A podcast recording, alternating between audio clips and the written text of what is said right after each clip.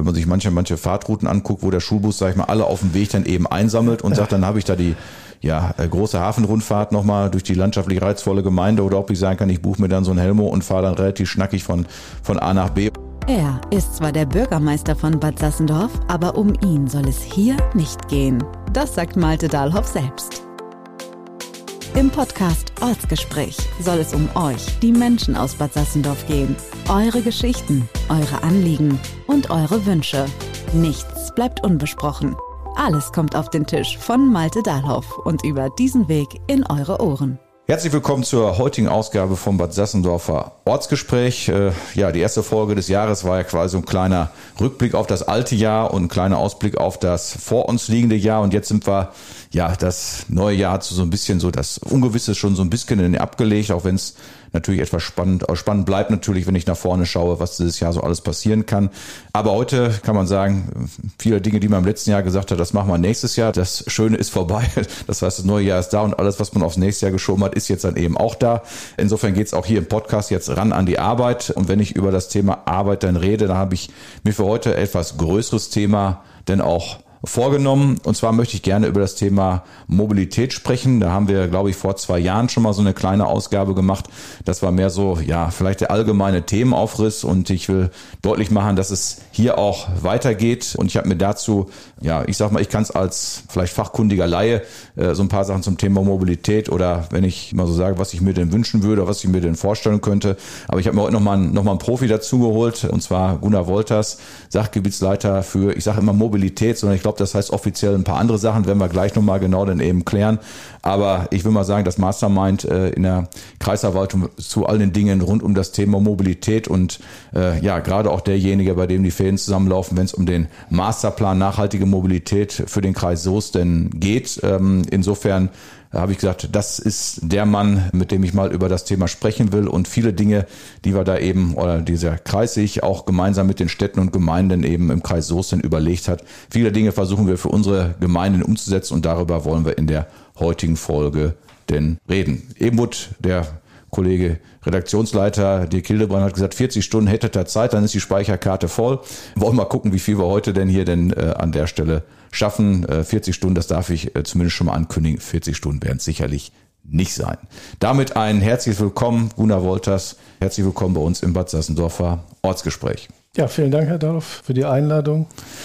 Bin mal gespannt. 40 Stunden, glaube ich, werden, wir nicht schaffen. Ja, wir könnten es wahrscheinlich hinkriegen, wenn man alle möglichen Facetten von Mobilität dann eben spricht. Aber wir wollen so ein paar ausgewählte, also wir wollen jetzt heute nicht, sag ich mal, über das ganze Thema, ja, ich sag mal, Antriebstechnik äh, oder ähm, alternative Kraftstoffe und alles, was da so ist, sondern wirklich sagen, was bedeutet das äh, ein Stück weit denn eben auch für die Lebenswirklichkeit der Menschen unserer Gemeinde, die eben davon auch geprägt ist, dass wir ja urban oder ja städtisch geprägte Bereiche, wenn ich so an Batzen, Sassendorf und Lohne eben auch denke, oder dann der ländliche Bereich, Bereich, das heißt die anderen zehn Ortsteile, die wir in unserer Gemeinde haben, die sehr bunt verteilt sind. Da wollen wir auch mal drüber sprechen, wie kann eigentlich Mobilität der Zukunft eben aussehen, was ja mit dem Begriff nachhaltige Mobilität ja auch dann eben gemeint ist.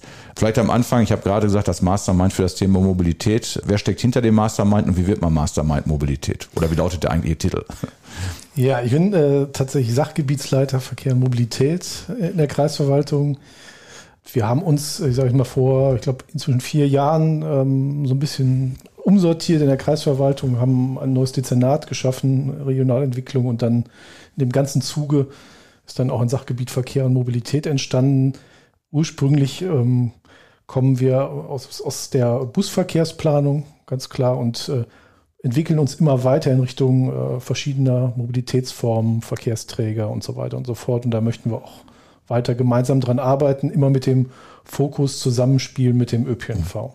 Ich erinnere mich daran, wir hatten mal eine Sitzung vom, ähm, glaube, der regionale Ausschuss war es für die regionale Südwestfalen, wo das Thema Mobilität auch schon mal mit dabei war, wo eben auch am Anfang das Thema Nahverkehrsplan Teilbereich war, wo eben da auch die einhellige Meinung war, Nahverkehr ja, aber isoliert für sich kann es für die Zukunft eigentlich nicht stehen bleiben, sondern muss wirklich dann insgesamt über Mobilität dann eben nachdenken, wo man sagen muss, also Mobilität ist halt, wie kommen die Leute von A nach B und im Zweifel, ja, ist es nicht ganz egal, wie ich von A nach B komme. Hauptsache, ich komme von, von A nach B, aber bedingt durchaus ja ein Stück weit dazu überlegen, wie kann ich so etwas nochmal, noch mal anders gestalten. Die Aktivitäten sind da sehr groß.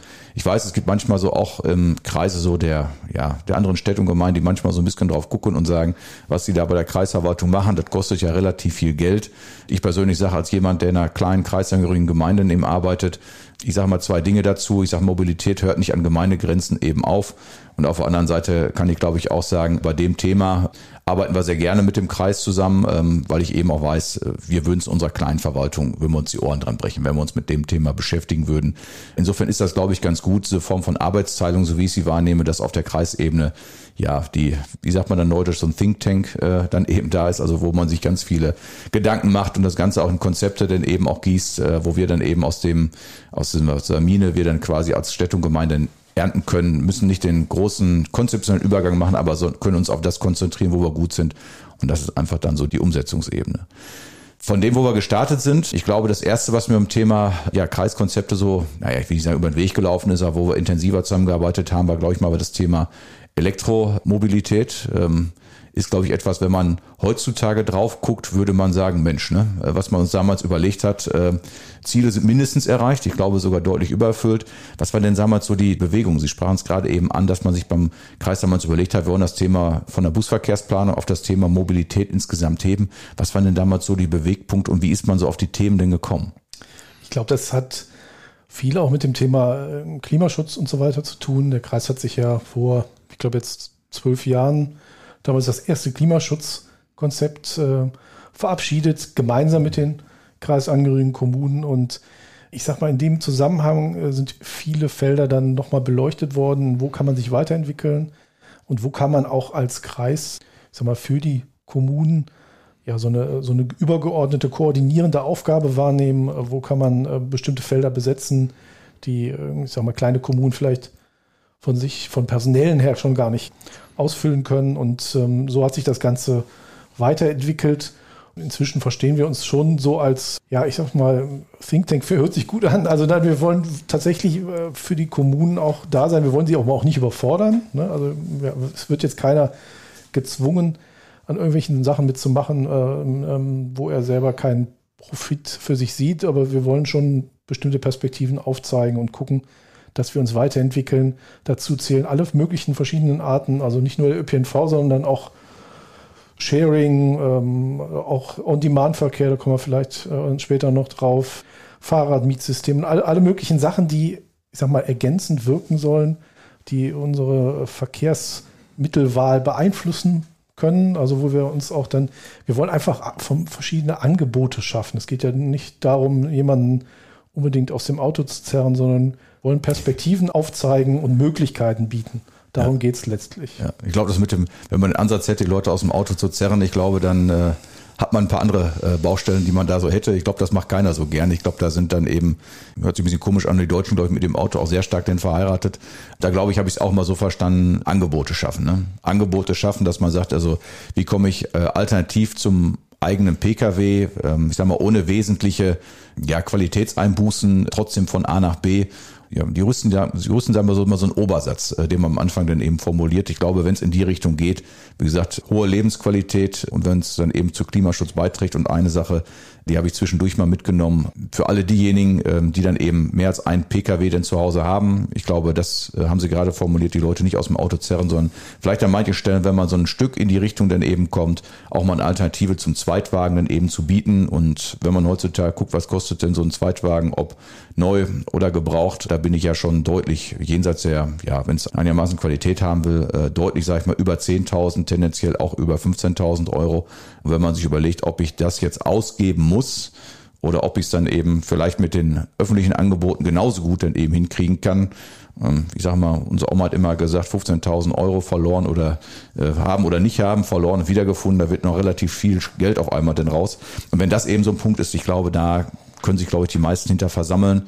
Was man, glaube ich, auch sagen muss, ist im Moment noch ganz viel, ja, ich glaube, experimentieren ganz viel probieren. Das macht es, glaube ich, auch etwas schwierig, dass man noch nicht sagen kann, wo soll die Reise am Ende genau hingehen, ähm, wenn die Leute Orientierung haben, sondern einfach die Bereitschaft, einfach zu sagen, einfach mal bestimmte Dinge nicht mehr probieren. Das sprachen Sie, glaube ich, auch an zwischen Städten und Gemeinden. Die einen sind in der Lage, äh, etwas mehr Dinge denn zu probieren und andere sind eher dann so bereit, sich auf ja erprobte Lösungen dann eben auch, auch einzustellen. Ja, genau. Es ist ja auch, ähm, muss man ja ganz klar sagen, auch eine, eine, wirtschaftliche Frage. Ähm, was will man sich leisten? Was kann man sich leisten? Wie kann man aber auch möglicherweise Alternativen bieten, die, ähm, sag ich mal, noch im Rahmen sind, wo man auch mitgehen kann, ohne sich jetzt finanziell zu verausgaben.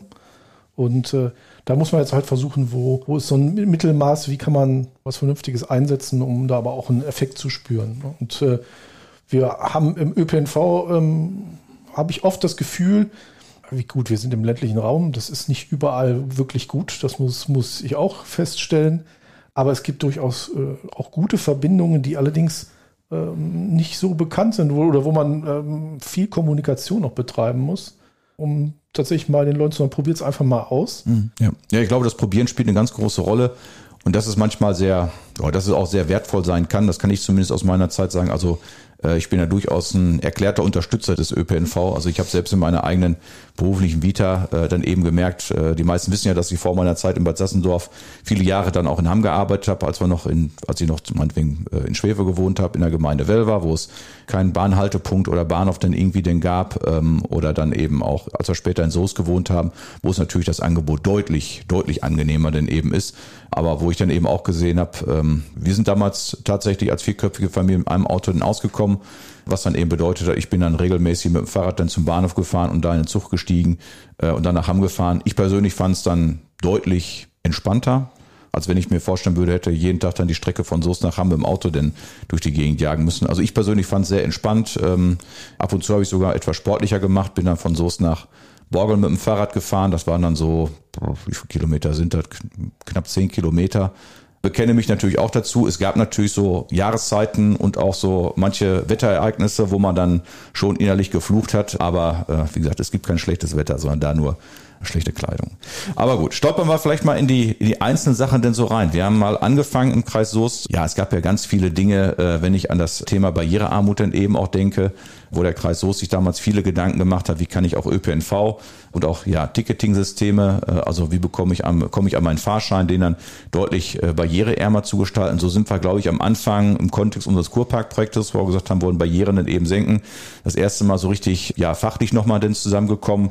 Und dann ging es ja schon, wenn ich ans Eingemachte denke, das Thema E-Mobilitätskonzept, wo es um das Wesentlichen darum ging, als das Thema E-Mobilität wirklich echt noch richtig Seltenheitsfaktor denn hatte dass wir im Kreis Soest überlegt haben, wie kann man eigentlich das Thema E-Mobilität, zumindest für den Pkw-Bereich, nochmal deutlich unterstützen und haben uns Gedanken gemacht, wo macht es eigentlich Sinn, E-Ladesäulen denn hinzustellen. War auch ein, fand ich, sehr, sehr spannender Punkt. Ähm, wenn ich jetzt überlege, sag mal, wo wir denn derzeit stehen, ich glaube, weiß gar nicht mehr genau, wie viele Ladesäulen es für uns denn gewesen wären, aber ich kann zumindest sagen, alles das, was wir uns im Konzept vorgenommen haben, für Bad Sassendorf ist erreicht, zumindest wenn ich an die Standorte denke und glaube ich sogar noch sehr viel mehr. Wie erleben Sie das so bei der aus Sicht der, übergeordneten ja, Planung hört sich doof an, hört sich irgendwie vorgesetzt, aber bei demjenigen, wo die Fäden denn so zusammenlaufen. Da hat sich natürlich total viel getan. Ähm, auch, ich sag mal, im, im gewerblichen Bereich. Ne? Also man hat ja jetzt auch bei, bei Firmen, Unternehmen auch ganz viele ähm, Ladepunkte dann auch für Mitarbeiter und so weiter und so fort. Also ich glaube, wir waren eine der ersten Kreise, die sowas aufgestellt haben. Ich sag mal, die äh, Entwicklung hat uns da fast schon überholt. Ne? Und ähm, ich kann das im Nachhinein gar nicht mehr so nachvollziehen. Ähm, ich glaube, die Anzahl der, der, der, Ladepunkte haben wir noch nicht ganz erreicht, aber die Standortwahlen und so weiter, das ist eigentlich schon von, von dem Konzept her, glaube ich, ganz gut auch weiter umgesetzt worden. Wir haben damals, ich weiß gar nicht, 2019 war es, glaube ich, ähm, diese Rasanz der Entwicklung, glaube ich, noch gar nicht in der vollen Bandbreite sozusagen ähm, erwartet. Und inzwischen glaube ich aber, dass man mit dem Konzept zumindest eine, eine gute Blaupause hatte und äh, ich glaube, heute könnte man es eigentlich nochmal neu aufsetzen, weil die, man müsste das nochmal, die Entwicklung, glaube ich, nochmal fortschreiben. Aber ich glaube, es war damals ein guter Impuls einfach ja, mal. Ne? Genau. Also sonst ja, denkt man häufig so über das äh, Henne-Ei-Problem. Ne? Also keiner kauft ein Elektroauto, wenn er nicht weiß, wo er es geladen kriegt. Ähm, und die paar, die zu Hause hatten, die, die sich immer dann diese ja, Reichweitenangst immer hatten nach dem Motto, wenn ich denn da hinfahre, komme ich dann wieder zurück und ich sag mal, am Anfang war es sicherlich eine Anfangsinvestition. Also wenn ich an manche Ladesäulen eben auch denke, Opfer, die, die vom, vom, vom Rathaus standen, an der Therme denn eben stehen, da hat man sie am Auge, hat man am Anfang vielleicht auch nicht so häufig denn E-Auto gesehen. Mittlerweile ist die Frequenz durchaus da. Äh, ich erinnere mich dran, als wir unsere Ladesäule vom Rathaus die erste hatten, da hatten wir sogar noch einen Presseartikel für gekriegt. Heutzutage würde jeder sagen, für was nochmal? ist auch heutzutage völlig selbstverständlich.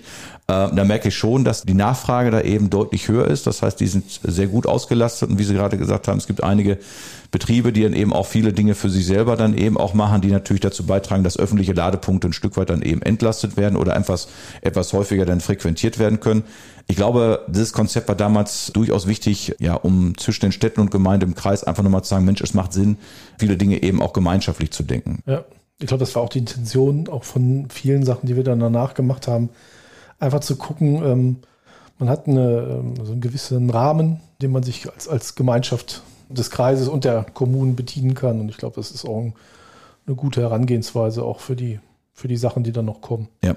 Ein anderes Thema, was bei uns jetzt auch schon eine ganze Zeit lang dann eben kreist, äh, ist eben schon mal angesprochen worden, das Thema On Demand. Das heißt, wir haben ja letztendlich bei uns, ja, im Wesentlichen ist unser ÖPNV, viele äh, machen sich immer Gedanken, sag ich mal, über die, die großen Busse und äh, warum sie denn nur, nur vielleicht manchen Stellen leer durch die Gegend fahren. Ähm, ich meine, es hat sicherlich damit zu tun, dass wir sehr unterschiedliche Zielgruppen haben.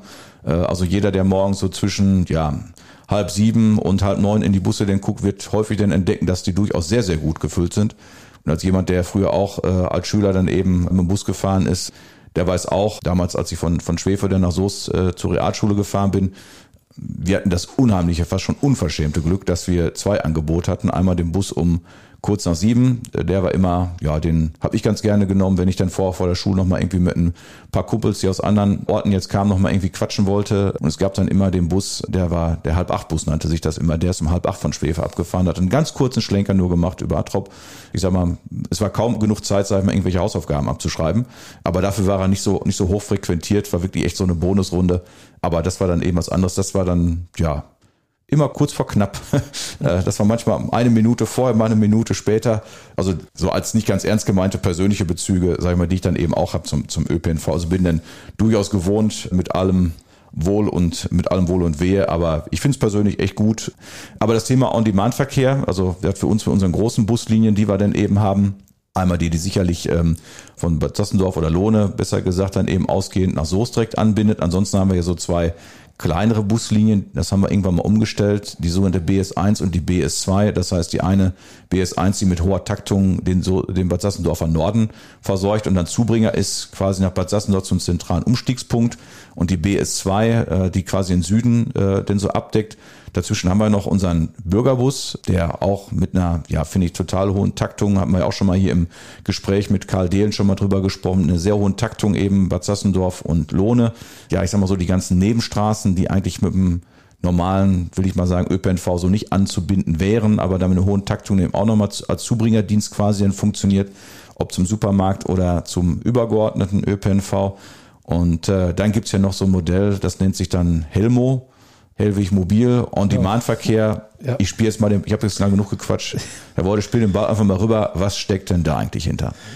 Ja, da, äh, ich sag mal so, wir haben ähm, damals die Überlegung gehabt, wie können wir ja die, die Räume, die heute ja, die nicht so stark besiedelt sind, wo heute kaum ein Bus fährt, vielleicht tatsächlich wirklich nur der Schulbus fährt, wie können wir die noch besser an den ÖPNV anbinden? Und unser Helmo, den, den Namen haben wir uns ausgedacht, war ein Förderprojekt, soll da sozusagen möglichst flexibel und ohne, ich sag mal, ohne Fahrplan und ohne, äh, ich sag mal, großen vorgefertigten Weg die, die Fahrwünsche sozusagen abdecken. Das heißt, wir haben, äh, man kann ja per App oder per Telefon den Helmo buchen und er fährt dann quasi nur die Strecke, die man dann auch gebucht hat. Und im, im besten Falle kommen natürlich mehrere Buchungen zusammen und dann äh, disponiert Helmo, also die Software dann auch, äh, auch selbst sozusagen und äh, sich einen Fahrweg zusammen, wo man dann noch vielleicht einen kleinen Umweg fährt, aber man hat einen ganz, man hat nicht immer den gleichen Fahrweg, sondern reagiert auf, auf das, was die Fahrtwünsche hergeben. Und ähm, wir haben das gemerkt, wir haben ja äh, September 2021 den Verkehr zwischen Erwitte und Bad Sassendorf aufgenommen und vorher gab es da eine Buslinie, ja, die ist, glaube ich, viermal am Tag hin und her gefahren zu komischen Zeiten, ähm, ohne richtig als Takt.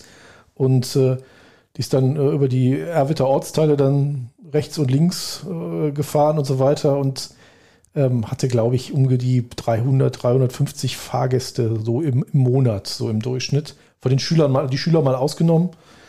Und ähm, wir haben das jetzt geschafft mit Helmo. Wir haben ja erstmal mit einem Fahrzeug angefangen bei Helmo und äh, da sind wir so auf 800 bis 900 Fahrgäste. Also wir haben das wirklich fast verdreifacht, die Fahrgastzahlen. Und jetzt haben wir gemerkt, mittags ähm, ist da so viel Zuspruch, so ab 14, 14 bis 17 Uhr.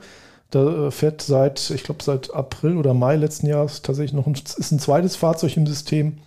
Und jetzt haben wir durchschnittlich im Monat fast äh, 1400 Fahrgäste. Und ähm, das ist für so einen, einen Raum, wo ich mal vorher kaum Fahrgäste drin waren, ist das schon eine ganze Menge. Das kann man natürlich nicht mit, ich sag mal, großen Schnellbuslinien und so weiter vergleichen, aber es ist für, ich sag mal, Dörfer, die wirklich bisher abgebunden waren von dem ÖPNV, wirklich eine enorme Verbesserung. Und ähm, wir haben ja jetzt den BS2 in Bad Sassendorf seit Oktober ja auch auf so einen On-Demand-Verkehr umgestellt. Ja, damit will man einfach erreichen, dass noch ein bisschen mehr Flexibilität reinkommt. Man kann auch dadurch äh, möglicherweise auch noch zusätzlich äh, mehr Haltestellen abdecken, weil man ja eh nicht alle anfahren muss. Also es ist nicht so wie so ein, so ein äh, Anruf-Sammeltaxi, dass wirklich dann nur so ein, so ein, Taxi vorbeikommt, sondern das ist schon ein kleiner Bus. Ne? Und man kann auch barrierefrei einsteigen. Also das, da haben wir uns schon Gedanken gemacht, gemeinsam mit der RLG, wie man auch das Fahrzeug sozusagen, äh, was für ein Fahrzeug man dann nimmt. Wir wollen die, die Schulzeiten erstmal rauslassen aus dem Helmo. Das, ähm, es fährt also vor 8 Uhr fährt tatsächlich noch der Schulbus und Helmo setzt dann ab 8 Uhr ein ungefähr, ähm, macht nochmal eine Mittagspause und dann fährt dann von 14 bis 19 Uhr. Wobei bei der BS2, die fährt dann wirklich auch stetig die Runden, weil da ist das Fahrzeug immer vorhanden. Die müsste, also die, die fahren auch vor 8 Uhr schon bei der ja. BS2. Ne? Ich meine, das ist natürlich für alle, die, die als Schüler sind, die sagen, also wenn man sich manche, manche Fahrtrouten anguckt, wo der Schulbus, sag ich mal, alle auf dem Weg dann eben einsammelt und sagt, dann habe ich da die ja, äh, große Hafenrundfahrt nochmal durch die landschaftlich reizvolle Gemeinde oder ob ich sagen kann, ich buche mir dann so ein Helmo und fahre dann relativ schnackig von, von A nach B und kann dafür morgens noch eine Viertelstunde länger liegen bleiben. Ähm, das ist sicherlich so eine, so eine Gratwanderung, weil sonst äh, würden wir, sag ich mal, alle Schulbusse auf einmal nur wie wild durch die Gegend haben, die jeden, ja nicht jeden einzelnen, aber ich sag mal, irgendwie, irgendwie, irgendwie zehn Leute zusammensammeln. Das funktioniert natürlich nicht. Also da wird es immer so sein, dass man so eine Stoßzeiten, Schülerbeförderung wird, äh, wird sich dadurch eigentlich nicht ändern lassen. Möglicherweise in gewissen Bereichen, die dann ja, wo es nun wirklich sehr wenige Leute gibt, äh, die eben eingesammelt werden müssten. Bei dem wird sich vielleicht anbieten. Aber im Prinzip habe ich für mich mitgenommen bei diesen Helmo On-Demand-Verkehren, ähm, wie Sie gesagt haben, funktioniert so, ich buche mir meine Fahrt zu einer Zeit, äh, die ich dann, wo ich ja vielleicht irgendwo ankommen möchte oder wann ich abfahren möchte. Und die Helmo-App äh, oder die ja, künstliche Intelligenz, Algorithmus, wer auch immer dahinter hockt, äh, überlegt dann, wie ich dann eben möglichst viele, die in einer ähnlichen Zeit dann eben unterwegs sein wollen, eben einsammeln kann. Also ein bisschen Flexibilität muss ich mitbringen, dass sich möglicherweise dann so meine, meine Abfahrtzeit etwas dann verändert. Aber ich glaube, das Flexible, Sie sprachen es gerade an, bei uns im Bad Sassendorfer Süden, durch diese Flexibilität haben wir die Möglichkeit, ähm, zumindest ja ein größeres Gebiet dann eben abzudecken, was wir bislang so in unserer Form nicht konnten. Und was ich auch immer merke, ja, es braucht Gewohnheit. Ne? Also es braucht eine Zeit, bis sich Gewohnheiten eingeschliffen haben. Ich denke dran, äh, Karl Dehn hatte damals über einen Bürgerbus gesprochen, wo man am Anfang dachte, hm, ne, fährt auch relativ viel äh, alleine durch die Gegend, wo man mit der Zeit gemerkt hat, die Leute müssen es tatsächlich erst so richtig denn eben merken und den Mehrwert für sich dann erkennen. Ja, also wir haben bei vielen äh, Busverkehren, wo man sagen, wir beschaffen neue Angebote, da sagen wir eigentlich äh, Minimum so zwei Jahre soll man so einen Verkehr mindestens laufen lassen, um da dann irgendwann zu merken, okay, es stellt sich eine Routine ein bei den Leuten. Und ähm, bei Helmo haben wir allerdings den, den Eindruck, das ist schon früher gut übernommen worden. Also die Leute finden sich auch gut zurecht, auch mit der App. Ist ja nicht für jeden unbedingt was, aber man kann ja auch per Telefon äh, buchen. Das ist also auch, ähm, die Alternative ist da, aber ich glaube, das ist auch komfortabel. Man kann auch vorausbuchen. Mhm. Ähm, ne? also auch Serien kann man buchen, habe ich mittlerweile gesehen. Ne? Also da gibt es schon äh, komfortable Möglichkeiten, ähm, sich da so ein bisschen drauf einzustellen. Und ich denke auch, das ist wichtig ist natürlich, dass wir das auch hinbekommen. Ähm, ja, auch die Verknüpfung mit den anderen Verkehrsmitteln, dann vielleicht den Umstieg zur Bahn oder auf den Regionalbus nach Soest, mhm. dass man das auch vernünftig hinklickt. Da, da gibt es immer mal so ein bisschen ja, Problemchen. Ähm, aber das ist so auch das Ziel, dass, dass man das aus einem Guss, dass man auch dann den Umstieg, dass das dann auch reibungslos funktioniert. Das muss das Ziel sein. Und ich glaube, dann äh, ist das auch ein wirklich gutes Angebot, wo man auch sagen kann, äh, probiert es mal aus und äh, ja. überzeugt euch mal davon. Ja. Vielleicht ein Satz zum Helmo nochmal. Ähm hat ja quasi fast die Qualität eines Taxis, aber kostet den ganz normalen ÖPNV-Tarif, ne? Genau, also wir haben ja gesagt, äh, es ist ja ein Angebot, um die, um die äh, ich sag mal, Dörfer besser anzubinden und das machen wir dann auch nicht mit äh, Zuschlag oder ähnlichem, sondern mit dem ganz normalen ÖPNV-Tarif, also auch zum Beispiel mit dem Deutschland-Ticket und so weiter, ist es ganz normal befahrbar sozusagen. Ja dann wird es tatsächlich eine runde Sache. Und wenn ich so gucke, ähm, zwischen äh, Erwitte und Bad Sassendorf, ja, wir gehörten so mit zu den Pionieren, kann man glaube ich sagen. Anrüchte hat für sich ja die Lösung, ähm, den Helmo auch nochmal im, ja, glaube fast ganzen Gemeindegebiet dann eben fahren zu lassen. Wenn ich die Rückmeldung, glaube ich, habe, sind die auch bisher sehr davon angetan. Ähm, zumindest war jetzt auch die letzte Beschlusslage, dass wir gesagt haben, ja, wir wollen das Ganze dann eben weitermachen. Wir haben gesagt, wir wollen es für uns eben ausdehnen. Andere Gemeinden, wenn ich es richtig auf dem Zettel habe, glaube ich, sind in dem Bereich auch unterwegs. Glaube ich, zumindest habe ich es gesehen, Ense. Genau, Ense und Lippetal ähm, haben glaube ich auch, ne? Interesse. Bei Werl muss man mal gucken. Ähm, da ähm, kann ich mir auch gut vorstellen, dass sowas da kommt. Es ist ja immer so eine Sache, man muss ja nicht immer, ähm, also man kann, hat ja verschiedene Möglichkeiten, so einen Verkehr ähm, auf die Beine zu stellen. Man kann natürlich auch versuchen, so einen bestehenden Taxibus oder einen bestehenden Anrufsammeltaxi mit zu integrieren in so ein Angebot. Das ist ja ähnlich, ich sag mal. Das ist ja jetzt nicht ganz was extrem Neues, sondern es ist einfach nur eine Weiterentwicklung bestehender bedarfsgesteuerter Verkehre und da kann man sicherlich gucken, in manchen Gemeinden, äh, also wie gesagt, gerade in Ense und Lippetal sind wir sehr konkret schon in den Planungen, das auszudehnen und äh, mal gucken, wo wir das dann auch noch an anderer Stelle äh, weiter umsetzen. Ja, ich meine, glaube ich, das ist der Teil für den, für den Planer wird sicherlich aufwendiger, weil er einfach mehr ja, Bausteine hat, die man miteinander in Verbindung bringen muss gerade im Hintergrund und gerade wenn ich an das Thema Technik denke, ähm, so war es ja eben bei uns auch, das war für den Bad Sassendorfer Süden eine ganze Zeit lang es eben auch gebraucht hat, bis dann eben die, die Technik so weit dann eben stand, dass sie mit anderen Systemen dann eben für, vernünftig kommunizierte. Äh, jetzt funktioniert's und ich glaube, das ist eben auch nochmal ähm, sehr wichtig, dass man eben sagt, wenn ich aus Sicht des Kunden gucke, gibt es eben eine, ja, eine Plattform, wo ich gucke, ähm, Helwig Mobil wo ich dann eben gucke, wo im Hintergrund allerdings alle Mobilitätsangebote miteinander dann eben auch verbunden sind, dass ich wirklich ja für mich vorne an einer Stelle was buche und dann weiß im Hintergrund, sage ich mal, sind die Dinge auch so weit dann eben zusammengedreht. Also wir haben das auf jeden Fall vor, dass wir das äh, noch stärker zusammenbringen. Wir haben jetzt bei, ähm, es gibt ja die App Mobil Info, ähm, das ist äh, ursprünglich von der RLG als ähm, Fahrplan-App sozusagen aufgebaut worden. Da haben wir in den letzten Jahren ganz viele Inhalte verbessert. Ähm, ich hatte es eben angesprochen, das mit elektronisches Ticketing und ähm, Barrierefreiheit haben wir da versucht unterzubringen. Und äh, da kann man zum Beispiel auch heute schon, ähm, in Soest gibt es ja zum Beispiel schon einen Carsharing-Anbieter. Die Carsharing-Fahrzeuge kann man schon in der App zum Beispiel sehen. Ne? Sind die gerade verfügbar? Und dann kann man, wird man auch weitergeleitet auf die Plattform des, des Anbieters. Äh, in Lippstadt äh, gibt es ja beispielsweise auch schon äh, Mietfahrräder zur Hochschule. Die kann man auch schon über die App sozusagen sehen und man kann sie nicht noch nicht in der App buchen, also dann wird man immer noch, noch weitergeleitet. Das ist dann vielleicht dann in der Endphase das Ziel sozusagen, vielleicht das alles unter ein Dach zu bringen. Aber wir versuchen immer mehr diese Mobilitätsangebote auch sichtbar zu machen an einem Ort sozusagen. Und äh, da gehört auch Helmo zu. Helmo wird auch beauskunft ganz normal in der App. Es gibt aber momentan noch eine Extra-App, wo man ihn buchen muss. Das ist auch nochmal, ich sage jetzt mal klar, es ist nochmal ein zweiter Schritt, aber wir, wir, sind auf jeden Fall immer bestrebt zu so gucken, dass es an irgendwo an irgendeiner Stelle zumindest die Informationen über alle Angebote mhm. gibt. Und äh, ich sage mal, die durchgehende Buchung wäre dann sozusagen der nächste Schritt. Aber das ist dann immer so eine Schnittstellenfrage und ähm, das ist dann ein etwas längerer Prozess. Ja. Ich meine, das ist ja der ganze Teil mit Experimentieren, wirklich auch zu gucken, sag mal, wo lohnt es sich? Ähm, da werden ja auch, sag ich mal, auf dem, ja, wie sagt man bei der Bahn, glaube ich, unter rollendem Rad, werden da, glaube ich, auch die entsprechenden Erfahrungen eben gemacht, sag mal, was muss man nochmal verändern?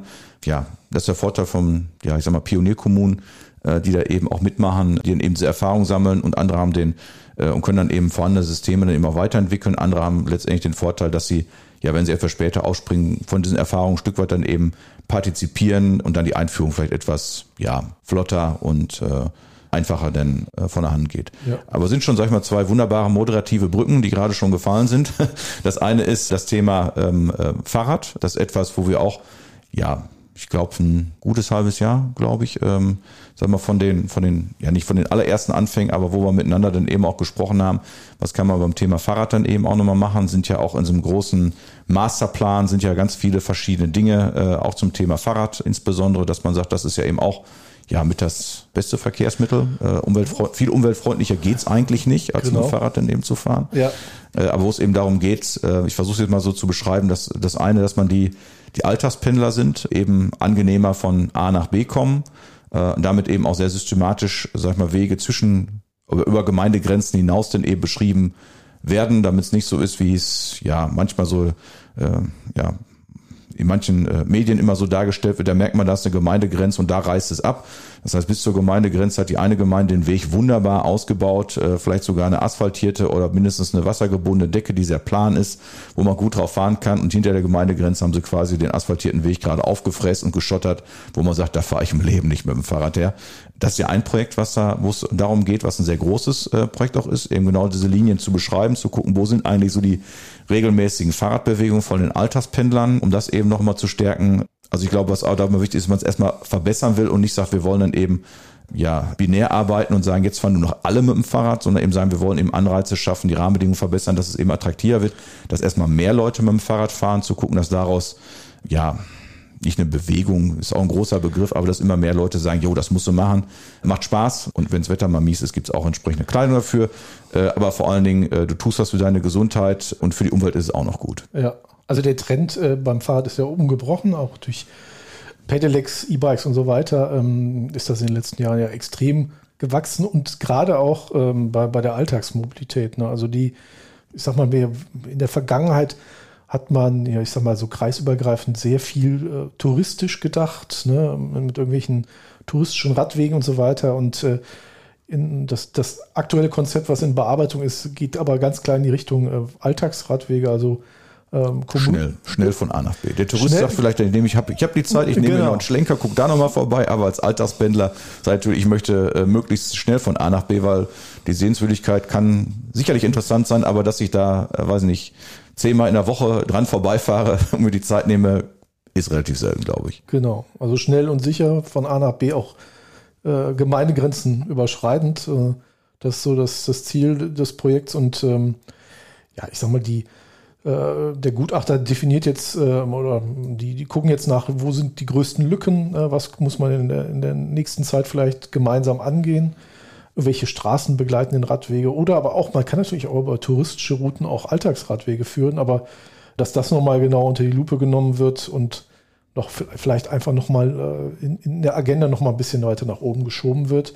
Weil ich glaube, gerade auch, auch durch Dienstrad und Jobrad, solche Sachen, ähm, ist das Fahrrad auch in der Alltagsmobilität nochmal deutlich äh, im, im Rang gestiegen. Und ich glaube auch ernst nehmen, zu nehmender Konkurrent äh, zum Auto, ich sag mal, Entfernungen bis zu fünf, zehn Kilometer sind ja äh, durchaus kein jo. Problem im Fahrrad. Wir haben auch gemerkt, wir haben äh, verschieden mit, mit ein paar Firmen, äh, ging es um betriebliches Mobilitätsmanagement, haben wir so ein paar Umfragen gemacht oder, oder Befragungen in den Firmen und äh, ich sag mal, man, man kann ähm, mit dem Rad, glaube ich, noch viel mehr Leute erreichen. Also das Rad ist äh, von der auch von der Wahrnehmung her sehr positiv besetzt. Ähm, und ich glaube, da gibt es viele, die so einen Umstieg aufs Rad auf jeden Fall ausprobieren würden. Ne? Ja. Ich glaube, das ist, das ist auch schon so ein Punkt, da greift, glaube ich, vieles ineinander. Da merkt man eben, dass es, ich sag mal etwas despektierlich, dass ein Kreiskonzept, sag ich mal, vor Ort mit Leben gefüllt werden muss. Ne? Und das ist eben auch das Zusammenwirken zwischen den Städten und Gemeinden. Weil wenn ich das Thema Altersradverkehre jetzt eben gucke, dass es eben nicht an irgendeiner Stelle dann äh, abreißt, sondern dass man eben versucht, sich auch auf möglichst, ja, Standards hört sich doof an, aber gemeint ist, glaube ich, dabei, dass ich, wenn ich Alterspendler bin, dass ich eben weiß und ich habe dann so eine äh, so eine Altersroute, die zwischen verschiedenen Gemeinden eben vereinbart ist, äh, dass ich auch weiß, äh, wenn ich dann so eine, wenn es in dunkle Jahreszeit jetzt eben geht, dass ich weiß, da ist dann eben auch gestreut vielleicht, ne? Und dass ich nicht weiß, dass wenn es auf einer Stelle glatt wird, dass ich weiß, aha, sie haben die Gemeindegrenze von A nach B überschritten und herzlich willkommen bei uns jetzt auch. Wenn es an einer Stelle hakt, weiß man eben selber als Fahrradfahrer, da macht man da nicht, da hat man da keinen Bock drauf. Also ich weiß, auch wenn es nur 1000 Meter sind, das ist so die, der Abschnitt mit den größten Gefahrenstellen, dann fährt man nicht Fahrrad oder fährt nicht an der Stelle Fahrrad, das macht dann eben auch keinen Bock und ich finde das eben auch wichtig dabei, sind Gedanken, den Sie gerade angesprochen haben, Arbeitgeber spielen dabei eine Rolle, also dass man, wir als Kommunen dann eben auch Rahmenbedingungen denn eben schaffen, wo dann Arbeitgeber vielleicht eben auch Anreize schaffen mit dem Thema betriebliche Mobilität, dass die Leute eben nochmal auf andere Dinge eben umsteigen. Da kommen wir gleich zum, zum Thema Fahrradmobilstationen, äh, das Thema Sharing auch in dem Bereich dann eben nochmal sich Gedanken zu machen, ähm, wo auch das ähm, ja viel belächelte Lastenrad nochmal eine andere Rolle äh, eben auch spielen kann. weil natürlich mich auch Leute ansprechen, die sagen, ja, Herr Dahloff oder Malte, wie auch immer, äh, das mit dem E-Bike und mit dem Fahrrad ist ja ganz nett, aber wenn ich da mal zum Einkaufen muss, da hört der Spaß ja schon wieder auf, weil ich kriege meinen ja, Einkauf denn vielleicht gar nicht mit dem Fahrrad im, im, im Gepäckträger hin. Ich meine, als Jugendlicher auf dem Dorf weiß man auch, dass man auch eine Kiste Bier mit dem Fahrrad, äh, mit dem normalen Fahrrad dann eben transportieren kann, muss man, also auf dem Hinweg geht das immer meist ganz gut, auf dem Rückweg kann es mal ein bisschen schwieriger werden, aber da ist er meist ja auch dann leer. Aber gut, auch da können so Lastenräder, wir haben ja bei der Gemeinde auch ein Lastenrad, was wir uns mal besorgt haben, um dann eben auch viele, ja, oder einige Dienstfahrten dann eben auch mit dem Fahrrad äh, denn zu machen. Ich habe es auch mal schon ein paar Mal dann eben genutzt. Ähm, ich kann sagen, es macht Spaß.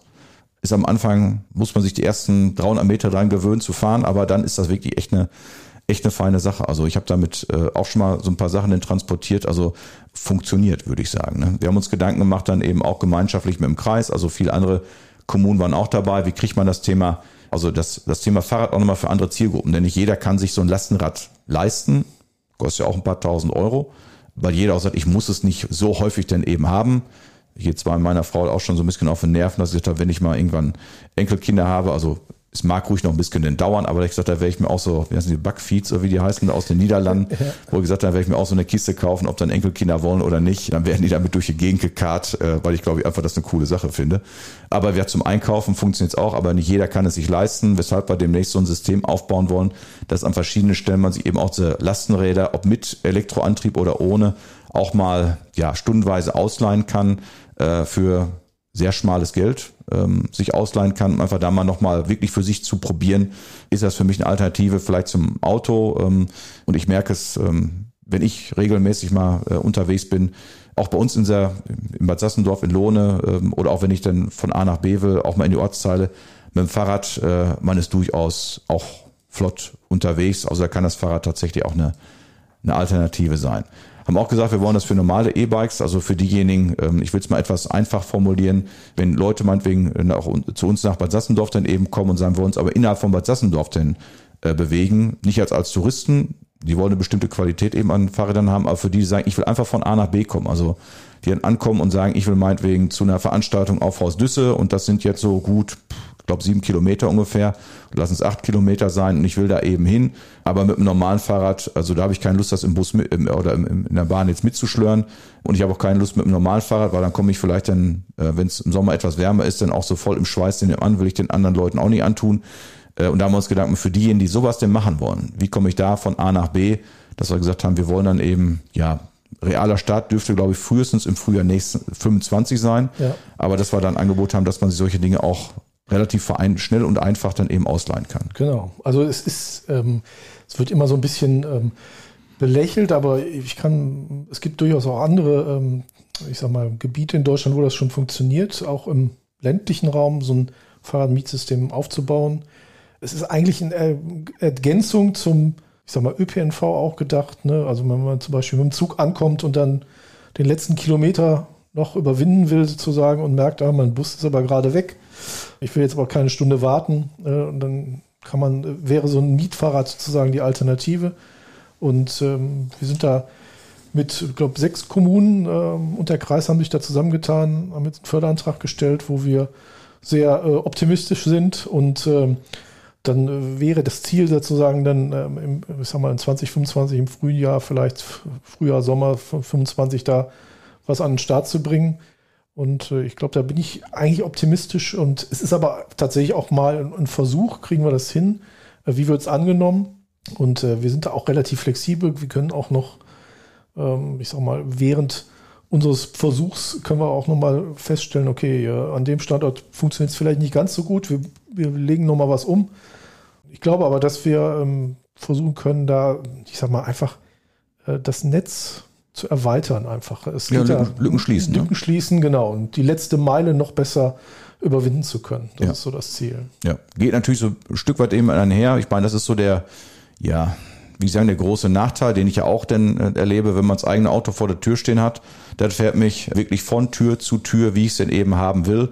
Das andere bedeutet natürlich, dass ich mich etwas anders ja, organisieren muss bei Helmo, dass ich mich früh genug darum kümmere, dass ich dann eben auch eine Fahrt planen kann aber wo ich glaube, wenn man sich darauf einlässt, ist sicherlich äh, manchmal auch die Frage damit verbunden, ob jede Fahrt denn tatsächlich dann eben sein muss. Denn das habe ich auch mal mitgenommen, dass man im Bereich äh, von, von Verkehr, der derzeit äh, durchaus häufiger in meiner Kritik steht, was die CO2-Emissionen angeht, das glaube ich auch ein Stück weit damit einhergeht, muss tatsächlich jede Fahrt denn sein. Ne? Wir merken eben auch sehr viele Dinge, ob es jetzt über Lieferdienste, ähm, sie über uns regelmäßig auch mal so ein Picknick durch, durch die Straße dann eben auch fahren, wo man auch wirklich überlegen kann, äh, muss es denn alles, alles selber sein oder gibt es eben auch Alternativen dazu? Und wenn es eben für die ist, die gelegentlich mal sagen, wir brauchen ein E-Bike, also ähm, ich habe zu Hause auch noch mein gutes, mein gutes Trampelrad mit der, nee, heutzutage heißt Biobike, glaube ich. Ne, Biobike, ja. mit der guten Siebengang-Torpedo- und Nabenschaltung, äh, womit ich durch die Gegend fahre, aber wo ich dann ab und zu, wenn ich mal dienstlich unterwegs bin, ähm, und äh, ja, es mir in Anführungsstrichen manchmal dann eben auch gönne, mit dem, mit dem Fahrrad zu fahren, wenn wir meinetwegen Liedervorstand haben im Lippetal das Wetter spielt einigermaßen mit, äh, dann nutzen wir auch mal so ein Dienst-E-Bike, was wir bei uns bei der Arbeit haben und düst damit mal durch die Gegend. Es macht schon Spaß und man kommt tatsächlich etwas entspannter auch mal oder in einer anderen Form nochmal ähm, woanders an und viel länger dauert es dann auch nicht.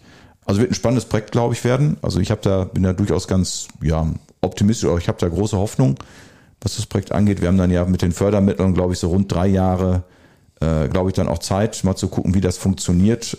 Und das Schöne ist, äh, ich glaube, was dann eben sehr wichtig war, dass man sagt, man hat zwischen verschiedenen Kommunen, also wenn jemand sich das äh, Fahrrad äh, bei uns im Bad Sassendorf dann eben ausleiht, wird verschiedene Ausleihmöglichkeiten geben, die ja quasi 24-7 dann auch erreichbar sind, kann man Fahrrad dann da ausleihen und kann es beispielsweise in Soest dann am Ende wieder abgeben. Und ich habe es auch durchaus mitgenommen, dass wir Leute haben, ich glaube von einer, jemand aus Anrüchte sagte, Mensch, wenn wir da mitmachen würden und da würde man möglicherweise eben sagen, ich äh, nutze das Fahrrad, äh, um da meinetwegen nach Bad Sassendorf dann eben zu kommen, klingt vielleicht schrecklich weit, wenn man die Schleichwege kennt, äh, geht's ganz gut. Und kann da meinetwegen direkt zum Zug denn hinfahren, zu, zum Haltepunkt kommen, so heißt es ja offiziell statt Bahnhof, aber kommt Bad Sassendorfer Bahnhof dann eben an, stellt das Fahrrad dann eben ab und steigt dann um auf den, auf den Zug, was vielleicht von Anrüchte oder von Ortsteilen schneller ist, als wenn ich erst von, vom Ortsteil aus Anröchte erst nach Lippstadt äh, mit dem Bus fahren muss und dann mit dem Bus auf den Zug umsteigen, könnte die Abkürzung quasi etwas schneller sein und mit dem E-Bike im Frühjahr, Sommer, Frühjahr, Herbst macht sogar richtig viel Spaß. Da kommt das Thema äh, Mobilstation auch ins Spiel. Also wenn man nicht mit dem Leihfahrer unterwegs ist, sondern mit dem eigenen, dass man, äh, ja, da haben wir ja jetzt auch ein, ein Handlungskonzept mit den Kommunen zusammen erarbeitet für ähm, den Ausbau von Bahnhöfen oder zentralen Haltestellen, zu Mobilstationen, wo dann beispielsweise eine verbesserte Abstellmöglichkeit für eigene Fahrräder äh, mit verbunden ist. Äh, beispielsweise am, am, Bahnhof Bad Sassendorf soll ja jetzt auch ähm, digital buchbar und verschließbare Fahrradkäfig, ähm, äh, oder der ist ja quasi in der Entstehung. Da fehlt ja jetzt nicht mehr so viel. Also das ist ein, ein weiteres Projekt, was da einhergeht, dass wir versuchen wollen, auch die, die Umstiegssituation zu verbessern. Dass man an einem bestimmten Punkt äh, sozusagen mehrere Verkehrsmittel äh, umsteigen kann oder zur Auswahl hat oder dass man auch äh, sein eigenes Fahrrad, was man mitbringt, vernünftig abstellen kann und sicher abstellen kann. Das ist ein weiteres Projekt, wo wir uns immer jetzt weiter hin fortbewegen, wo wir Fördermittel oft beantragen. Das, das dauert dann immer ein bisschen, ähm, bis man das Ganze umgesetzt hat, aber so peu à peu merkt man, wird sich da was entwickeln und äh, wie gesagt, jetzt im, im Frühjahr wird es, glaube ich, in Bad Sassendorf am Bahnhof dann auch so weit sein, dass das umgerüstet ist. Ja, ich glaube, das, das ist auch sicherlich ein ganz, ganz wichtiger Hinweis, denn das sagen sicherlich viele im ländlichen Bereich, also wenn ich ein E-Bike habe äh, oder brauche, dann kaufe ich mir eins, weil dann nutze ich es wahrscheinlich sehr regelmäßig.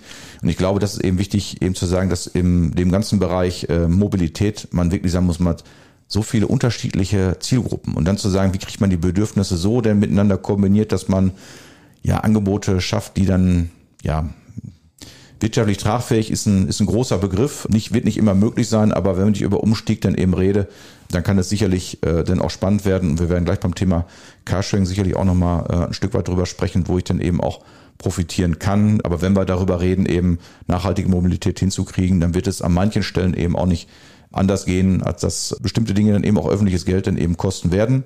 Ja, gucken wir vielleicht noch zum, ja, wenn wir auf die, ja nicht letzten Meter, aber äh, gucken wir mal auf das Thema Carsharing, was eben auch noch eine, was jetzt gerade so ein Projekt ist, was jetzt gerade so ein Stück weit im Anrollen ist, wo die ersten Gedanken angefangen haben. Ähm, wir hatten in Bad Sassendorf auch schon mal so ein kleines, ja, Projektchen, muss man glaube ich sagen, was wir angefangen haben. Ähm, Im Nachhinein gesagt, hätten wir es, äh, mit dem Wissen, was wir jetzt haben, hätten wir es dann eben anders gemacht wo ich glaube, dass das Thema Carsharing auch nochmal eine große Rolle dann eben spielen kann. Man kennt es häufig aus Großstädten, wo manche sagt, aber im ländlichen Bereich hat doch jeder seine eigene Karre, da muss man doch gar nichts dann irgendwie tun. Aber ich habe mal zumindest, was ich äh, man das gesehen habe von dem, von dem, der das ganze Projekt dann eben als Berater unterstützt, das glaube ich, wenn ich, ich glaube, die Zahl war 10.000 Kilometer, ne? wenn ich weniger als 10.000 Kilometer im Jahr denn üblicherweise dann eben fahre, dann kann Carsharing für mich tatsächlich die wirtschaftliche, also da kann ich wirklich Geld sparen. Ja, also es ist äh, tatsächlich so, dass man äh, je nach ähm, sozusagen Nutzungshäufigkeit des, des eigenen Fahrzeugs sich echt überlegen kann, brauche ich das Fahrzeug immer noch? Und ich glaube, es geht im ländlichen Raum beim Carsharing auch erstmal darum, äh, also nicht völlig das Auto abzuschaffen, aber vielleicht seinen Zweit- oder Drittwagen ähm, abzuschaffen und zu sagen, okay, die wenigen Fahrten, die ich da noch mache, kann ich dann vielleicht mit so einem Fahrzeug machen. Problematisch ist beim Carsharing natürlich, dass man im ländlichen Raum nicht die, die ähm, oft nicht die Dichte haben an Fahrzeugen. Ne? Also es muss ja schon eine Verlässlichkeit irgendwo da sein, äh, wenn man sagt, okay, ich, ich, will das jetzt häufiger nutzen, aber das Fahrzeug ist nie da, dann, dann ist es auch schlecht.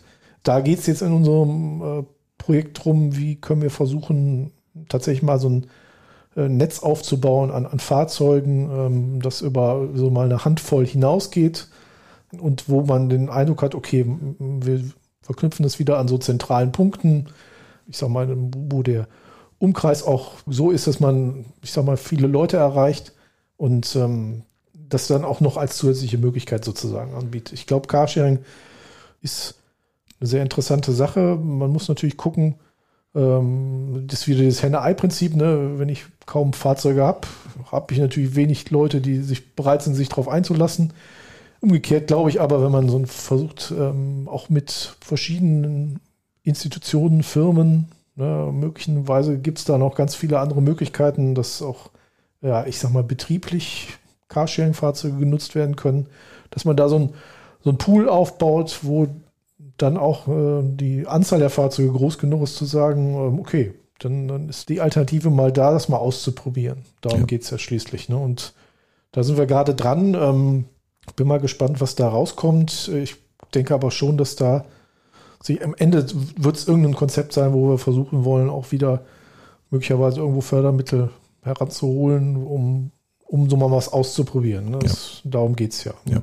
Ich glaube, es ist so wirklich so ein Punkt, aktive Mitstreiter eben zu finden, die sagen, ich lasse mich auf das Projekt auch, auch wirklich mal ein. Ne? Ja, also es gibt verschiedene ähm, auch Möglichkeiten, äh, Carsharing anzubieten. Es gibt ja auch ähm, so, so, sogenannte Dorfautos, wo, wo Dorfgemeinschaften so, so ein äh, Fahrzeug ähm, sozusagen als, als Carsharing äh, vor Ort aufstellen und dann, äh, ich sag mal, für die Dorfgemeinschaft, beispielsweise für Vereine oder ähnliches buchen können. Also da gibt es ganz verschiedene Modelle und äh, da muss man jetzt mal schauen, ähm, dass man da genügend Mitstreiter so nach und nach aufsammelt, die an sowas interessiert sind und wo man auch, äh, ich sag mal, so eine Nutzung auch gewährleistet. Also das Carsharing macht ja nur Sinn, äh, wenn das Fahrzeug dann auch tatsächlich äh, genutzt wird. Ja. Ich glaube, das Wichtigste, glaube ich, dass man eben guckt, äh, welche Zielgruppen in welchen Lebenssituationen genau. habe ich. Also für diejenigen, die sagen, ich habe da meinetwegen, dass ich meine, weiß ich nicht, äh, drei Kinder jeden Nachmittag irgendwie durch die Gegend fahren muss zu irgendwelchen Freizeitaktivitäten, Freunden oder was auch immer. Da ist Carsharing vielleicht nicht die richtige Perspektive, aber wenn so eine Lebensphase vielleicht eben eintritt, dass man sagt, die Kinder äh, sind aus dem Haus, ähm, dann kann es vielleicht schon sein, dass ich sagen kann, dann kann ich mich vielleicht von zwei Autos äh, als Paar vielleicht auf ein Auto denn eben runtersetzen. Und wenn ich immer dann denke, wir sprachen es eben an, dass so ein, vielleicht so ein Zweitfahrzeug gebraucht ab 10.000 Euro, im neuen Bereich sicherlich ab 15.000 Euro aufwärts. Und wenn ein Auto dann irgendwann mal erledigt ist und ich dann überlege, nehme ich die 10.000, 15.000 Euro in der Hand oder kann ich es etwas günstiger dann eben haben, dann glaube ich, ist wirklich der Teil, den meine, meine Oma sagte, da werden aus äh, haben und nicht haben schon mal sehr, sehr, kann schon sehr, sehr viel äh, Geld dann eben werden. Aber ich muss eben, ähnlich wie beim Helmo, muss ich sagen, ich muss mich dann organisieren. Es steht nicht jederzeit zur Verfügung, sondern ich muss Dinge dann eben planen.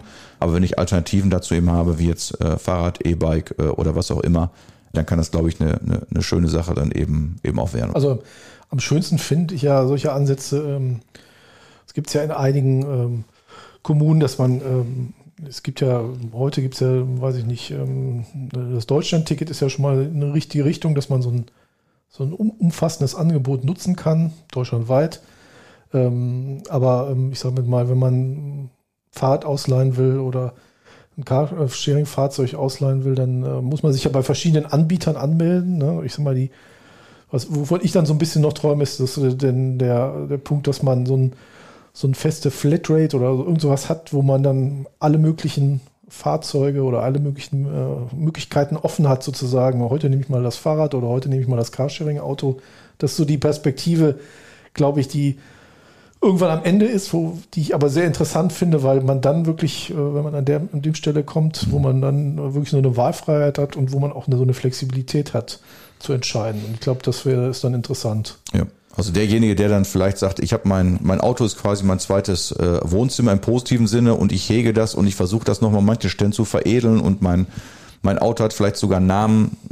Das sind vielleicht diejenigen, die sich vielleicht damit noch sehr schwer tun, aber die sagen, die einfach wirklich sagen, äh, wie heißt das so schön, Mobility as a Service, dass man wirklich sagt, ich will einfach nur von A nach B kommen und es ist mir ja vielleicht nicht egal, aber ich möchte es möglichst äh, zuverlässig machen, ich möchte es möglichst sicher machen und wenn es dann eben günstig und gleichzeitig noch umweltfreundlich ist, dann kann man quasi alle Sterne denn an der Stelle sammeln. Also ist das so ein Stück weit so Ihre, Ihre Vision, dass Sie sagen, das ist so mein Ziel auch mit so, mit so einem Masterplan? Ja, also ich sag mal so, das ist natürlich eine schwierige Aufgabe. Wir sind noch, ein Stück weit Autoland auf jeden Fall. Ähm, und wir wollen auch keinen sozusagen bevormunden, aber ähm, ich habe es ja eben schon mal gesagt, wir wollen versuchen, die Angebotspalette ein bisschen mhm. zu erweitern, äh, mehr Möglichkeit zu schaffen und dann paar Leute auch zum Nachdenken zu bringen. Und ja. ich glaube, das ist das Ziel und dann bewegt man sich auf einen Pfad, wo man dann auch immer mehr Leute dann vielleicht dafür begeistern kann. Und ja. das ist so das Ziel. Ja. Das glaube ich auch. Ich habe mal so einen schönen Videofilm gesehen, mal vom Zukunftsnetzwerk Mobilität. Sind wir als Gemeinde Bad Sassendorf auch Mitglied, der Kreis Soest ist Mitglied und ich glaube, mittlerweile fast alle Städte und Gemeinden im Kreis Soest sind ja, da, glaube ich, Mitglied ja. auch, sagen wir nochmal, ein übergeordneter Think Tank oder Ideenschmiede, wie man neu, wie man dann eben sagen würde, wenn man es mal, die Anglizismen mal weglässt, ähm, wo auch ganz viele Ideen in so eine Richtung und ähm, ja, wir versuchen es Stück für Stück dann eben äh, für uns runterzubrechen.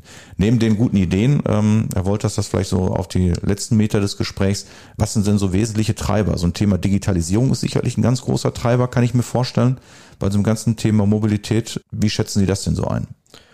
Ja, Digitalisierung ist natürlich ein, ein wichtiges Thema. Ähm, sowohl was, ich sage mal, die, den Betrieb äh, von, von äh, Fahrzeugen betrifft, ähm, auch Richtung Automatisierung. Ähm, ist ja durchaus spannend. Äh, wir haben ja auch das Projekt in Soest gehabt mit dem, äh, mit dem automatisierten Bus Sophia. Ja, stimmt, Sophia, ja, ja. Das war natürlich erstmal nur so ein Projekt, äh, wo wir schon von vornherein wussten, dass das jetzt nichts für, für auf Dauer. Das Fahrzeug war natürlich auch von der Geschwindigkeit her noch sehr langsam.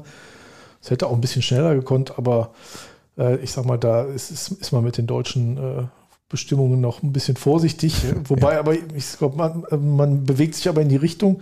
Es geht darum, dass man halt verschiedene Sachen auch ausprobiert. Und da sind sicherlich Möglichkeiten, ähm, ich sage mal, von der Effizienz her zu erhöhen ähm, und auch von der Information, den Informationsgrade noch weiter zu erhöhen, ist Digitalisierung sicherlich ein Faktor.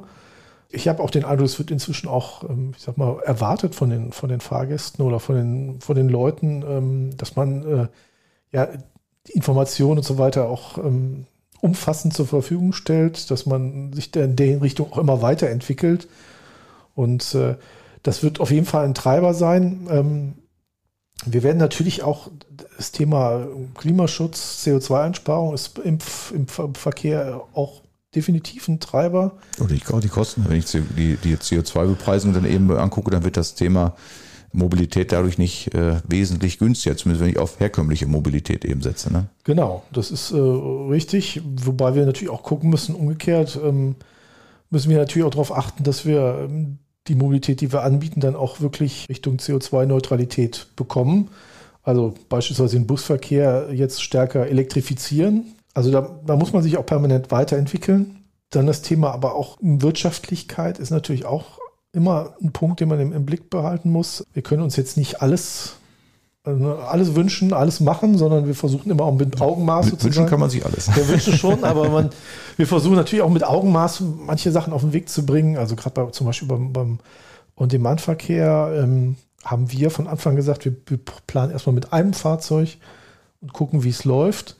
Und äh, es gibt äh, Gebiete, die gesagt, gesagt haben, ja, wir machen direkt mal ein halbes Dutzend Fahrzeuge und lassen die fahren.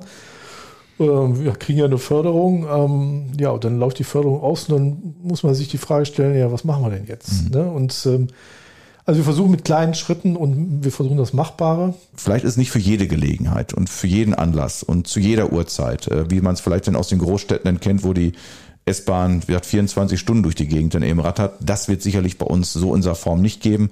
Aber ich glaube, ist auch nicht unbedingt das, was wir denn so brauchen. Aber wenn es gelingt, sag ich mal, zu den, zu den Hauptzeiten dahin zu kommen und ich weiß nicht, wenn wir in fünf Jahren nochmal drüber sprechen, vielleicht reden wir im autonomen Fahren dann nochmal über ganz andere äh, Dimensionen, äh, die da nochmal eine Rolle spielen können, ist sicherlich auch nochmal ein, auch nochmal ein ganz wichtiger Faktor. Ja, also wie gesagt, autonomes Fahren wird ja ähm, ich sag mal, immer ein bisschen belächelt. Auch Sophia ist immer belächelt worden, so ein bisschen äh, war Schrittgeschwindigkeit und so weiter. Aber da wird sich, glaube ich, schon spätestens in zehn Jahren einiges getan haben. Ne? Ja. Ähm, wir haben natürlich jetzt gerade sowieso das Problem, ähm, Fachkräftemangel in allen Branchen, aber auch im, im Busverkehr. Wir im Kreis Soest haben wir noch, ich sag mal, halbwegs Glück, weil, weil relativ viel ähm, abgefangen wird noch. Äh, aber ich kenne andere Kreise in der Umgebung, die wirklich ähm, so massiv Probleme haben, dass sie, ja, ich sag mal, teilweise nur einen Samstagsfahrplan fahren unter der Woche, weil so wenig Fahrer vorhanden sind. Und äh, da könnte, sag ich mal, so ein autonomes Fahrzeug natürlich nochmal eine andere Rolle spielen in Zukunft. Ähm, aber ist ja, sag mal so, auch für den On-Demand-Verkehr so sind autonome Fahrzeuge ganz interessant. Ähm, also das ist Zukunftsmusik, aber ich glaube, so in, in zehn Jahren, glaube ich, spätestens könnte da sich äh, einiges getan haben. Ja, am Ende, und ich glaube, das wird sicherlich eine Gemeinschaftsaufgabe von allen nochmal sein, genau dieses, wie sagt man, das große Bild äh, für alle nochmal nachvollziehbar zu machen, dass man sagt, das sind dann eben nicht irgendwelche Einzelaktionen, sondern es hat schon alles miteinander denn zu tun, auch wenn es immer ein bisschen kompliziert ist, wenn alles mit allem denn zu tun hat, aber äh, zu sagen, wie schaffen wir die Angebote, wie schaffen wir die notwendige Infrastruktur, wie kriegen wir die Leute dazu, dass sie den Schritt eben auch machen. Sag mal, für eine Gemeinde wie, wie Bad Sassendorf, wenn ich jetzt meinetwegen auch an touristische Gäste jetzt eben denke, wenn es vielleicht demnächst attraktiver ist, meinetwegen mit der Bahn nach Bad Sassendorf zu kommen und gleichzeitig zu wissen, ich habe da eigentlich das gleiche Mobilitätsangebot, wie wenn ich selber im Auto da bin, weil ich eben sagen kann, ich kann auf äh, Fahrräder, wenn ich kurz von A nach B muss, äh, bisschen, dass wir ja wie unseren Fahrradverleih den haben für die touristischen Angebote, äh, Rainer und Helge Fortmeier, die dann eben sagen, wir haben die schönen touristischen Räder, wo ich auch mal einen ganzen Tag schön durch den Kreis schuckeln kann. Und wir haben dann, wenn ich mal wirklich äh, woanders einen größeren Ausflug machen will, habe ich vielleicht Carsharing als Angebot. Wenn das dann eben gelingt, äh, und das ist, glaube ich, auch nicht nur eine große Zukunftsvision, wenn auch meinetwegen bei uns Unternehmen in der Hotellerie sich meinetwegen aufstellen und sagen, wir wollen nachhaltige Angebote schaffen, ich habe es mitgekriegt über eine Bekannte, die ist ähm, äh, Gästeführerin in, ja, ich sage mal in Alpen, wo genau, weiß ich gar nicht genau, wo Nina jetzt ist. Aber die als Gästeführerin sagt zum Beispiel, wer mit dem Umweltverbund eben anreist und mir das Ticket dann eben unter die Nase hält, kriegt zehn Prozent auf den, auf den Reisepreis. Und das sind, glaube ich, so Dinge, die, glaube ich, auch in die Richtung dann eben durchaus einzahlen. Und wenn es eben genauso schön ist, warum, warum nicht? Insofern, glaube ich, ein ganz interessantes Bild. Herr Wolter, wo glauben Sie so in fünf bis zehn Jahren, wo werden wir da stehen? Was ist so Ihre Zukunftsprognose? Also ich bin äh, fest überzeugt, wenn wir so, ähm, ich sag mal, kontinuierlich weitermachen, haben wir in den nächsten fünf bis zehn Jahren schon einiges erreicht. Wir haben heute, glaube ich, knapp, ich glaube, 65 Prozent Autoanteil äh, an allen Wegen, die so gefahren werden im Kreis Soest. Wenn wir den um, ich sage mal, 10 Prozent oder 15 Prozent senken könnten, das wäre schon enorm. Und ähm, aber ich sag mal, das Ziel sollten wir uns vielleicht mal vornehmen und äh, da bin ich mal gespannt, ob wir zumindest in die Richtung kommen. Also ich glaube, mit den Maßnahmen, die wir jetzt beschlossen haben und auch mit dem Willen, ich habe sehr positive auch Rückmeldungen bekommen aus den Kommunen, glaube ich, dass man das schon angehen kann. Ich glaube, wenn man jetzt im Zusammenspiel da noch mehr erreichen kann, sind wir auf einem guten Weg. Ja, das ist ein prima Schlusswort, würde ich sagen. Also für alle, die sich jetzt Vorsätze fürs neue Jahr auch vorgenommen haben, glaube ich, daran mitzuwirken, äh, solche Angebote, die es jetzt schon im Kleinen gibt, zu nutzen oder ansonsten sicherlich sei jeder herzlich eingeladen, eben auch seine Meinung, seine Ideen dazu auch einzubringen. Es gibt viele Möglichkeiten. Jetzt äh, im Laufe des Frühjahrs wird auch nochmal die Möglichkeit geben, sich zum Thema Nahverkehrsplan dann eben auch noch als äh, Bürgerin, als Bürger dann eben auch nochmal mit, mit einzubringen. Ich sag mal, jede Idee, jeder Gedanke, auch jede Meinung dazu ist, glaube ich, sehr, sehr wichtig. Ansonsten, glaube ich, wollten wir so etwas, ja, Lust auch machen, einfach mal Mobilität mal, mal anders zu denken und jeder, der vielleicht für sich einen Vorsatz nochmal sucht, für dieses Jahr, was ja noch am Anfang steht, äh, sei dazu auch sicherlich herzlich motiviert. Ähm, ansonsten haben wir gesagt, das äh, ist ein erste Arbeitspodcast sozusagen und das, was wir gerade so beschrieben haben, ich glaube, da liegt eine ganze Menge Arbeit vor uns. Ich persönlich kann sagen, also ich habe Lust darauf ähm, und ich kann mir es auch sehr, sehr gut vorstellen. Ich bin gespannt, wer letztendlich da alles mitmacht, ähm, wenn es dann eben gelingt, unsere ja, Orte dann nochmal etwas anders zu bauen. Wie gesagt, ohne dass es für den Einzelnen ähm, erheblich teurer wird. Und wenn man gleiche Qualität hat, dann ist es sicherlich eine ganz, ganz, ganz, ganz feine Sache, was wir da noch machen können. In dem Sinne, Herr Wolters, Mastermind zum Thema Mobilität. Herzlichen Dank für den Besuch bei uns heute im Podcast und ja, für all die, all die guten Gedanken und ähm, ja, danke fürs engagierte Tun. Wir und ich sind da sicherlich sehr, sehr gespannt. Ja, vielen Dank für die Einladung. Damit möchte ich die heutige Folge fürs Bad Sassendorfer Ortsgespräch schließen und sage mal bis demnächst. Er ist zwar der Bürgermeister von Bad Sassendorf, aber um ihn soll es hier nicht gehen. Das sagt Malte Dahlhoff selbst. Im Podcast Ortsgespräch soll es um euch, die Menschen aus Bad Sassendorf gehen. Eure Geschichten, eure Anliegen und eure Wünsche. Nichts bleibt unbesprochen. Alles kommt auf den Tisch von Malte Dahlhoff und über diesen Weg in eure Ohren.